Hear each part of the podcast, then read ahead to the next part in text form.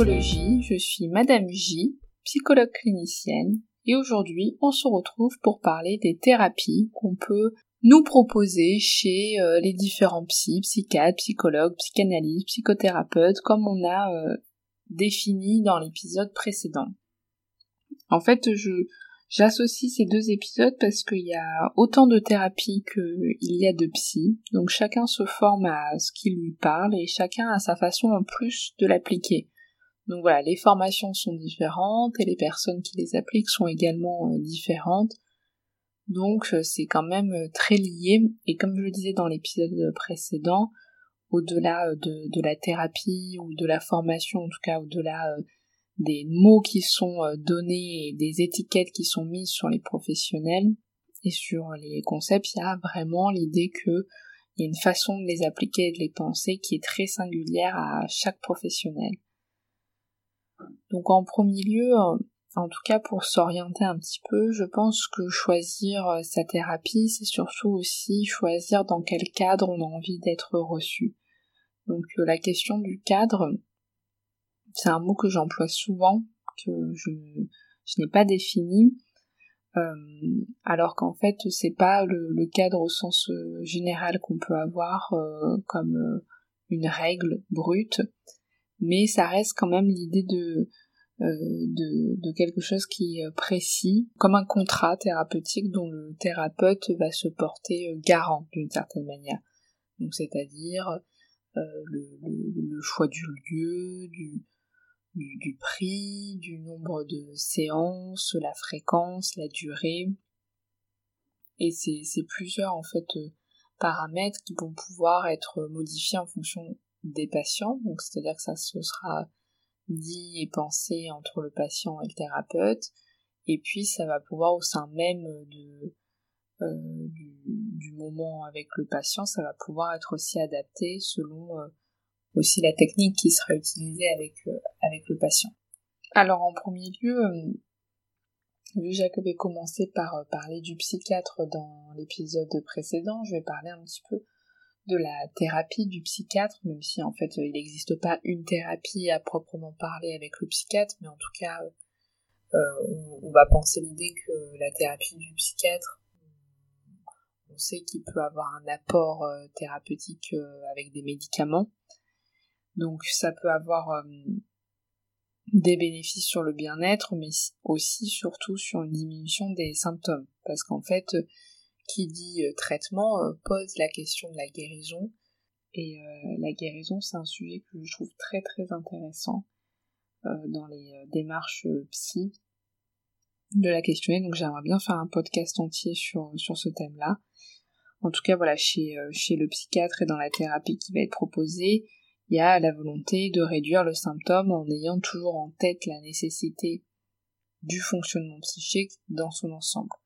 avec la prise en compte des, mécanismes, etc. Mais si on reste dans cette idée que le psychiatre se positionne en tant que médecin, euh, on est dans une démarche euh, médicale. Et donc euh, de, de, retirer ce qui ne va pas, donc retirer le symptôme. Alors la psychothérapie du psychiatre, elle est aussi singulière, je trouve, dans sa rencontre directe avec le, le réel, donc c'est-à-dire avec le somatique et sa possibilité d'intervenir dessus. C'est-à-dire que quand le, psychiatre euh, voit ce qui se passe chez la personne euh, dans, dans, le corps, dans l'angoisse, dans sa façon euh, d'être, il a un rôle où il pourrait, ça veut pas dire qu'il s'en sert, mais il a la possibilité d'intervenir dessus avec des médicaments, ce qui n'est pas le cas des autres psys. Et donc, le fait qu'il soit médecin, ça, ça, vient désigner toutes les représentations qu'il peut avoir même euh, dans, dans l'attente que la personne qui vient consulter le psychiatre pourrait avoir de, corriger, voire de, de se sentir aussi euh, euh, rassuré ou inquiet, hein, ça dépend du fait que le psychiatre pourrait être interventionniste à un moment donné. Et d'ailleurs, il y a certains psychiatres en fait qui choisissent de renoncer entre grands guillemets au rôle de psychiatre médecin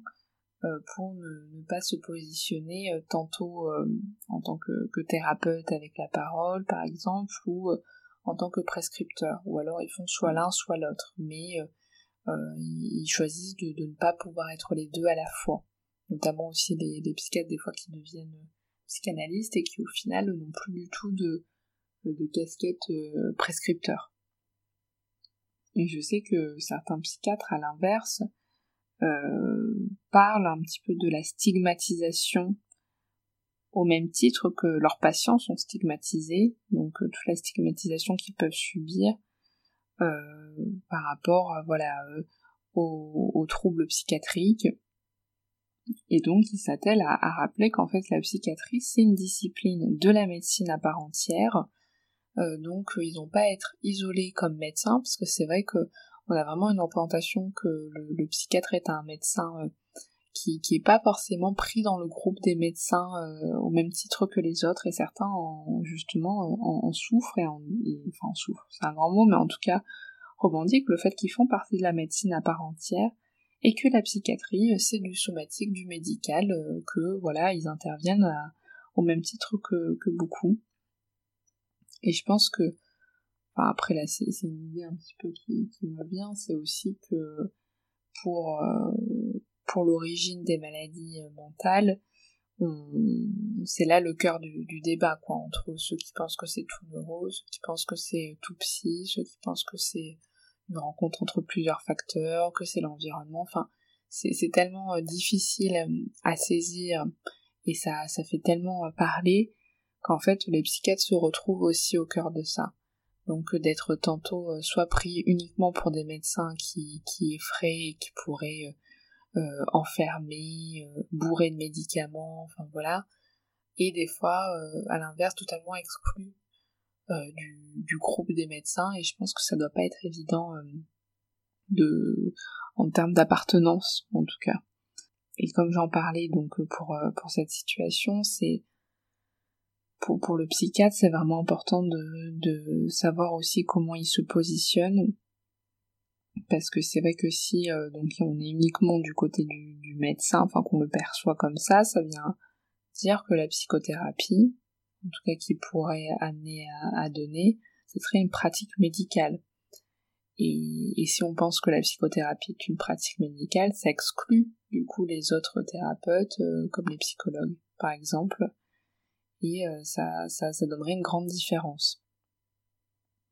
Ou alors on pense que il y a la psychothérapie du psychiatre et la psychothérapie euh, du psychologue, et donc euh, il y en a une qui est dans une démarche médicale et l'autre non. Enfin, voilà, c'est quelque chose qui se questionne et que je trouve que c'est assez intéressant même dans la définition, dans parce que l'idée d'emprunter certains outils similaires vient questionner aussi nos formations et la, la différence entre chacun. Actuellement, la thérapie du psychiatre, elle est, considérée en France, en tout cas, comme faisant partie euh, intégrante de la consultation du psychiatre, donc elle est prise en charge par euh, l'assurance maladie, et ce qui ouvre aussi l'idée de l'évaluation par rapport euh, au psychologue qui n'est pas chiffré par l'assurance maladie. Donc ça c'était un petit peu pour voilà penser la question de la thérapie du psychiatre, hein, même si encore une fois c'est pas une définition d'une singularité chez le psychiatre, mais en tout cas, euh, voilà ce qui différencie euh, chez certains euh, de pourquoi on, irait voir un psychiatre et qu'est-ce qui peut jouer en termes de différence par rapport aux autres psys. Donc après, il y a tout ce qu'on appelle les thérapies TCC, donc cognitivo-comportementales, que, que les psychiatres aussi peuvent peuvent se servir hein, comme outil, comme les psychologues. Donc il y a beaucoup de psychologues qui sont spécialisés en TCC. Et donc c'est l'idée que on peut rencontrer des difficultés qui sont euh, à certains moments dues à euh, nos différentes perceptions sur des événements, sur euh, une, une façon d'être, de voir les choses et que on pourrait modifier cela en termes de perception. Et en, modifiant du coup cette vision, on peut euh, changer aussi euh, nos pensées et nos comportements. Moi j'ai l'impression que c'est un petit peu comme euh, une boucle qui peut agir les uns sur les autres. Ça en vient avec l'idée que on pourrait être dans une forme d'apprentissage sur certains comportements ou sur certaines façons de percevoir les choses et que ça viendrait directement jouer sur notre bien-être et notre façon d'appréhender des situations, parce qu'on aurait appris tantôt soit le comportement, soit tantôt la, pensée par rapport à la situation,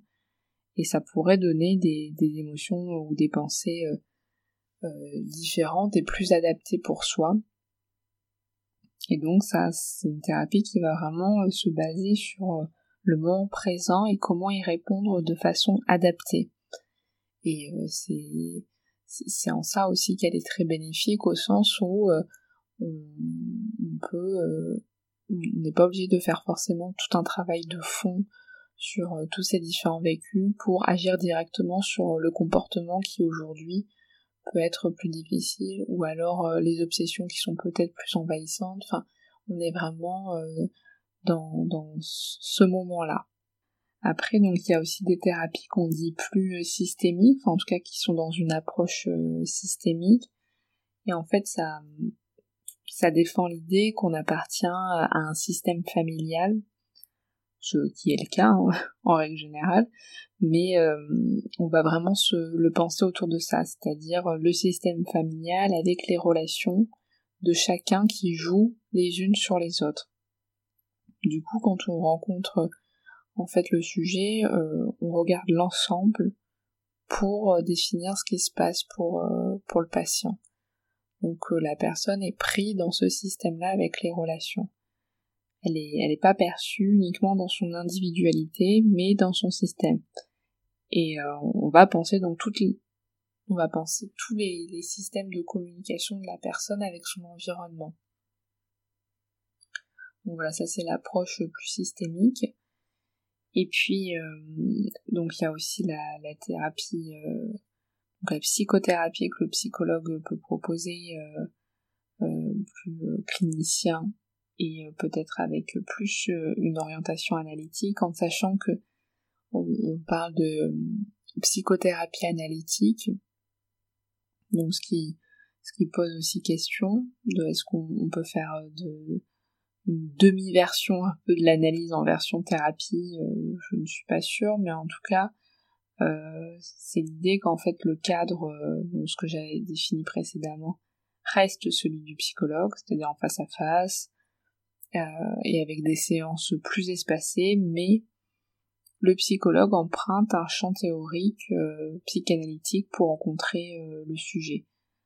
Donc il y a, y a quand même une vraie différence parce que le dispositif n'est pas du tout le même. Hein. Il n'y a pas la question du divan, de plusieurs séances par semaine, etc. Mais en tout cas, le psychologue a une formation psychanalytique et donc il peut euh, emprunter euh, plusieurs concepts, euh, plusieurs bagages théoriques pour, pour penser la thérapie avec son patient. Et donc cette thérapie chez le psychologue, c'est toujours dans, l'idée de, faire advenir en tout cas le, sujet, la subjectivité, avoir une forme d'autonomie psychique, parce que c'est souvent ce qui, ce qui des fois à certains moments donnés peut faire défaut. Et en fait, on pense que la, psychothérapie peut venir apaiser la douleur en diminuant l'envahissement de certains souvenirs. Dans le sens où la mise en représentation, donc le fait de, raconter, euh, va pouvoir permettre de, moins raviver la première douleur. C'est-à-dire que euh, plus on s'entend raconter un nouveau discours, moins la douleur originelle euh, va exercer sur soi. Et c'est pouvoir aussi amener à un certain moment donné une, autre forme de discours par rapport à l'expérience vécue. Et, pour ça, le, psychologue clinicien, il accepte aussi de porter un certain temps un présupposé savoir, donc c'est-à-dire l'illusion qu'il sait, l'illusion qu'il a un savoir sur l'autre, pour après permettre à la personne de,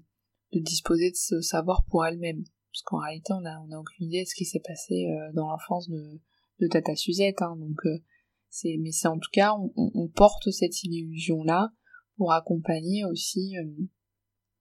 que, l'autre puisse se ressaisir de, son propre savoir, en fait. Hein. Et, euh, et, donc, c'est, une approche où on pense pas comme la mise en place de savoir qu'on donne aux autres. La personne est un sujet, Donc c'est à, l'encontre de quelque chose qui se voudrait d'objectaliser la personne en lui donnant euh, les outils qu'elle devrait avoir sur elle-même. Pour ça, il y a vraiment l'idée que c'est plutôt des psychothérapies euh, individuelles, mais euh, il y, a tout aussi un, champ que, que je connais moins bien. Mais et enfin c'est pas que je le connais moins bien mais c'est surtout qu'il est il est extrêmement vaste c'est-à-dire de, des psychothérapies aussi euh, euh, de, de groupe mais aussi des médiations thérapeutiques euh, enfin voilà en fait il y a plein d'approches au-delà de de la thérapie en tant que telle parce qu'en fait tout peut être thérapeutique c'est ça aussi qu'il faut se dire c'est que on choisit quelle thérapie mais en fait c'est très difficile de définir qu'est-ce qui est thérapeutique de qu'est-ce qui ne l'est pas. Parce que on parle d'ailleurs de psychothérapie institutionnelle, parce que dans certaines institutions, euh, au final, il n'y a pas de, de, séance en face à face avec des patients, mais juste le fait de, enfin juste, c'est pas réducteur, mais en tout cas le fait de, de vivre ensemble, pouvoir apporter un environnement euh, bienveillant, encadrant, euh, à l'écoute, euh, ou alors de penser une, conversation à la machine à café, enfin quelque chose comme ça, ça peut déjà être un levier thérapeutique pour certaines personnes. Et, et donc c'est pour ça que on peut pas dire que tel point rend la chose thérapeutique, parce qu'en plus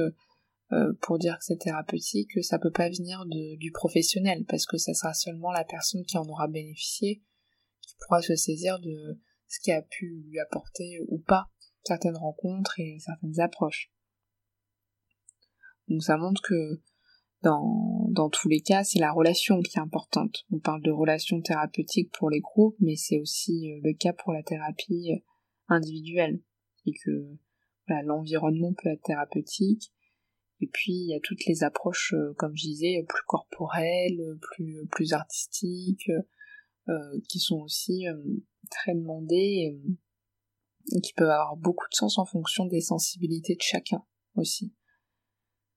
Parce que voilà, je, je pourrais pas euh, faire euh, rapporter toutes les thérapies qui existent en termes euh,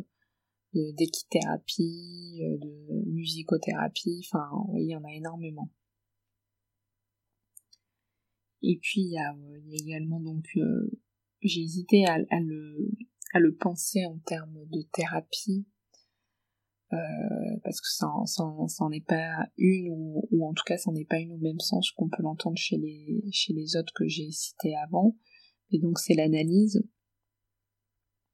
où euh, on parle de, de, travail analytique qui qui se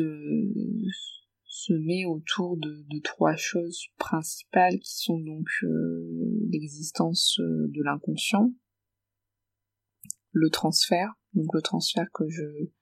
prendrai du temps peut-être pour plus définir à un autre moment donné,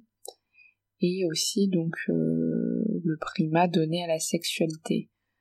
Alors, je, le dis direct parce que c'est vrai que je pense qu'on l'abordera dans d'autres euh, aussi podcasts, mais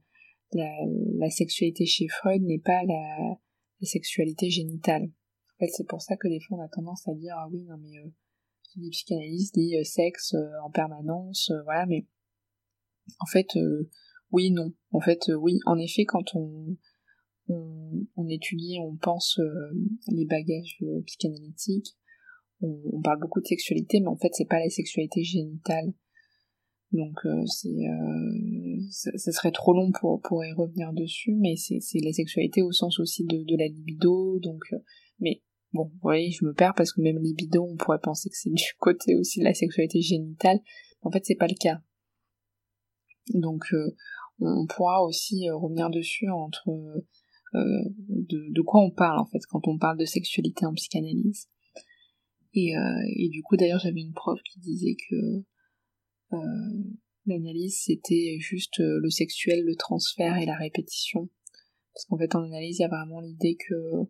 euh, on, répète en fait euh, dans, dans, le lien euh, avec l'analyste. Donc là, je, je, suis en train de donner une première définition du transfert, mais on répète en tout cas avec son analyste le, le, mode de fonctionnement qu'on a pu avoir aussi avec d'autres personnes et l'ensemble des relations et du, modèle qu'on a pu avoir. On, va le faire rejouer en fait dans son analyse. Donc, et c'est par cette répétition là qu'on va pouvoir penser ce qui, ce qui s'est passé et aussi pouvoir potentiellement stopper ce, processus de répétition parce que c'est souvent ça qui est quand même l'objet de la plupart des, souffrances, hein, c'est de se dire que bah on fait toujours tel choix et, et, on se met toujours dans tel échec et on est toujours dans ce processus de répétition parce que en réalité il y aurait quand même beaucoup moins de difficultés si à la limite on, on, choisissait une seule fois par exemple la mauvaise personne pour nous dans un choix amoureux et que ça se repassait plus jamais. Donc en fait bizarrement on choisit toujours le même euh, modèle amoureux alors qu'il ne fonctionne pas. Je donne un exemple comme ça très rapide mais, euh, mais voilà. Et, euh, et donc de en analyse, il y a un vrai travail sur le transfert qui, qui va prendre aussi son temps et qui est euh, le moteur de soins. C'est l'idée que, que le discours qu'on va apporter à l'analyste, il est adressé, en fait. Et que l'inconscient, il cherche toujours à se faire entendre par un autre. D'ailleurs, on fait souvent des lapsus euh, en présence des autres, hein. on fait jamais de lapsus tout seul dans son coin. Donc dans l'analyse, il y a aussi euh, ce, cadre qui est différent puisque on, est allongé donc sur le divan. Bon, il y a, certains euh, analystes qui le pensent autrement, mais en tout cas en règle générale, euh, c'est de façon allongée. Et puis il y a un nombre de séances qui est beaucoup plus conséquent parce que on cherche à ce que ce soit plusieurs fois par semaine dans l'idée que plus on est présent pour ouvrir un petit peu cette voie vers l'inconscient et vers euh, tout ce qui ce qu'on a pu vivre ou ce qui s'est construit il faut euh, le, mettre à profit euh, dans des espaces qui sont rapprochés pour éviter qu'en fait entre chaque séance les défenses se reconsolident trop vite parce qu'en fait c'est très déstabilisant hein, d'attaquer un petit peu les défenses donc quand il y a une brèche, il vaut mieux y aller vite dedans et, euh, avoir plusieurs séances se rapprocher, euh, plutôt que voir un analyste une fois par, euh,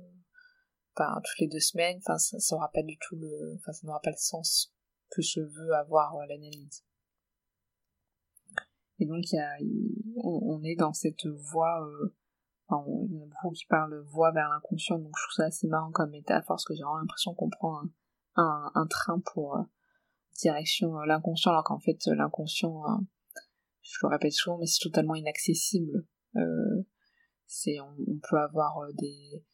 des, des brèches, mais en fait c'est toujours une reconstruction parce que même quand on pense avoir découvert quelque chose, en fait on l'a reconstruit. Si on, en parle aujourd'hui, si on le dit, si, c'est venu à la conscience, c'est que c'est c'est pas l'inconscient. Parce que il y qui disent oui, non, mais inconsciemment je fais ça. Enfin, moi aussi je le dis tout le temps.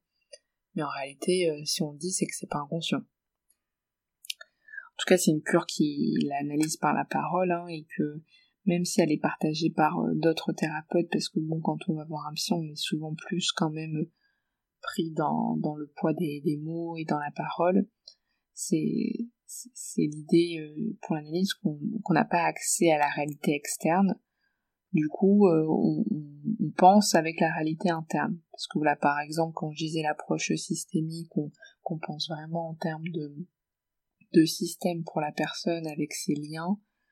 euh, pour l'analyse et pour les psychologues cliniciens qui sont aussi à orientation analytique, on n'y accorde aucune importance en fait de savoir si euh, la personne a vraiment eu un, un, père maltraitant, par exemple en soi, euh, on, on, va pas le vérifier et puis on n'y a pas accès. Euh, par contre, euh, on fonctionne avec la réalité interne, c'est-à-dire le fait que la personne ait vécu la maltraitance d'un père, que ce soit réel ou pas. Donc l'analyse, ça peut être accessible pour pour tout le monde. Hein. Enfin, tout le monde, je pense, peut se saisir d'une envie, en tout cas, de, de faire une analyse. Mais, euh, mais voilà, il faut savoir que parfois ça peut être difficile aussi quand on a un symptôme qui,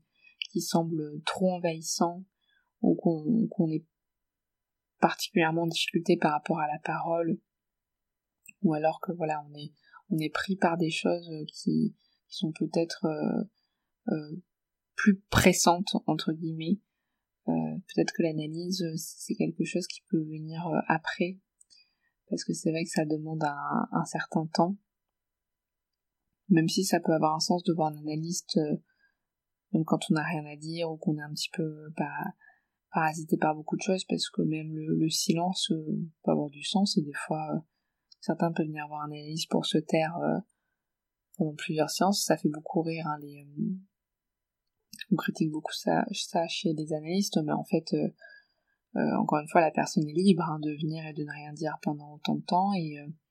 c'est aussi un travail de, faire ça. Et peut-être que pour certains il va falloir 10 séances où ils disent rien pour la onzième dire quelque chose mais bon. Euh, en tout cas, il faut, il faut l'avoir en tête parce que c'est vrai qu'il y a beaucoup de personnes qui, ont l'impression que euh, l'analyste ne dit rien, on ne fait rien, voire même le psychologue. Hein. enfin, ça, je, je, je, reste campé sur l'analyse, mais en fait, ça se, ça se, ça se met sur aussi d'autres euh, psy, mais que voilà, cette impression que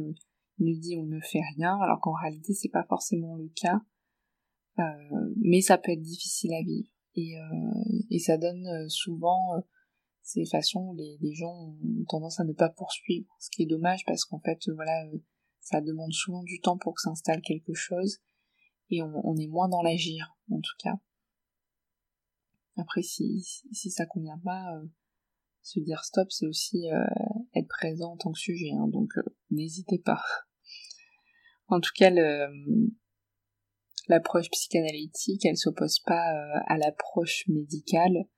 mais elle s'en distingue au sens où voilà, comme, comme je disais, l'approche médicale va être plus dans une suppression des symptômes, dans une restitution euh, d'un ancien état, euh, etc. Alors que bon, l'analyse, elle va plutôt voir le, symptôme comme euh, une, voie d'accès au, conflit psychique en fait. Donc c'est une porte d'entrée le symptôme, alors que pour la médecine, c'est la porte qu'il faut éliminer, qu'il faut retirer.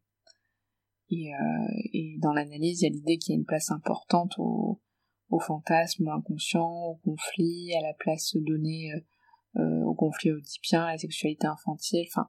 tout ça, voilà, il faudra que ça fasse partie de, de plusieurs champs prochainement, mais si on n'accorde pas la, la, même place, en tout cas, aux mots et à ce que ça vient dire En tout cas, je ferai voilà des épisodes plus complets sur ces questions-là, notamment l'analyse. Mais pour finir, c'est vrai que je voudrais euh, revenir comme pour euh, quel psy, euh,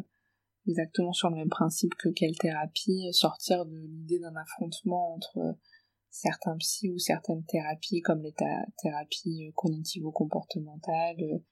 et l'approche analytique, parce que